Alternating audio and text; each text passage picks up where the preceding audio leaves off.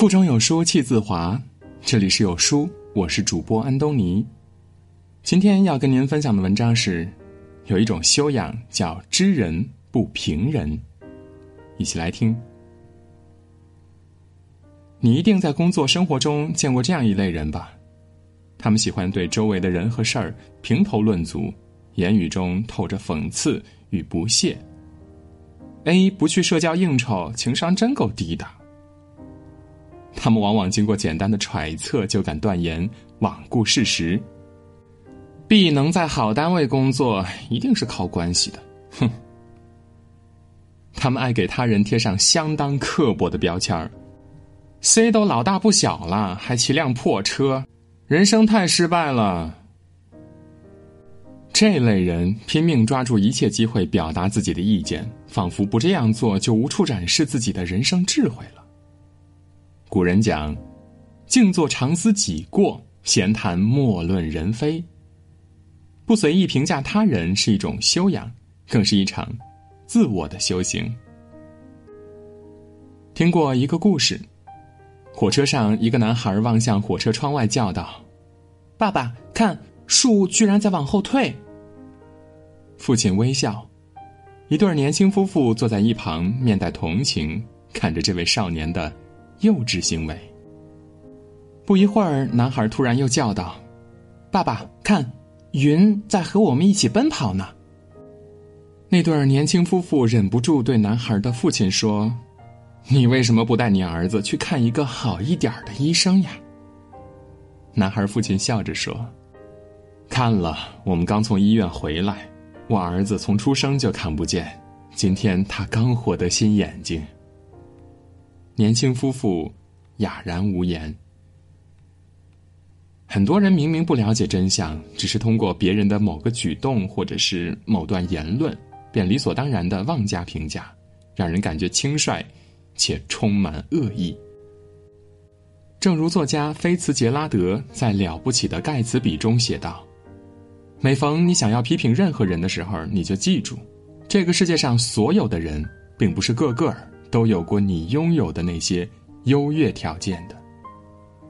深以为然，不是谁都有条件活得轻盈。不了解别人的过去，就不要轻易下评判。”懂得不以自身在智力上、物质上的优势去讥讽弱者，是一个人成熟的标志之一。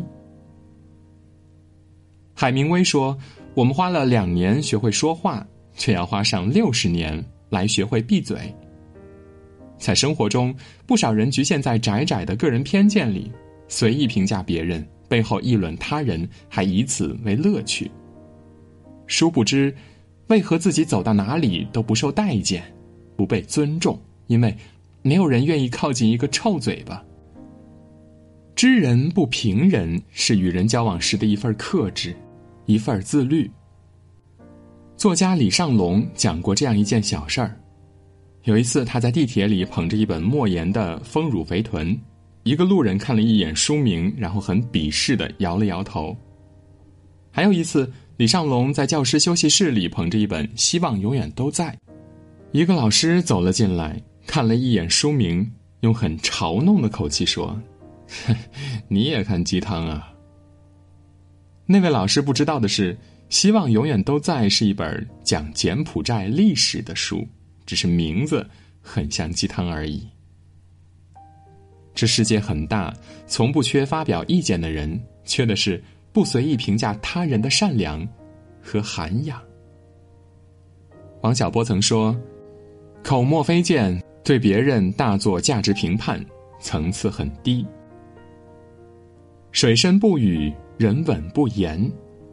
层次高的人能以包容的胸襟看待世界，不去干涉他人的生活，更不会对他人的生活指手画脚、评头论足。”管住自己的嘴巴，不说无意义的话，懂得适时沉默，是一种修养，更是一种境界。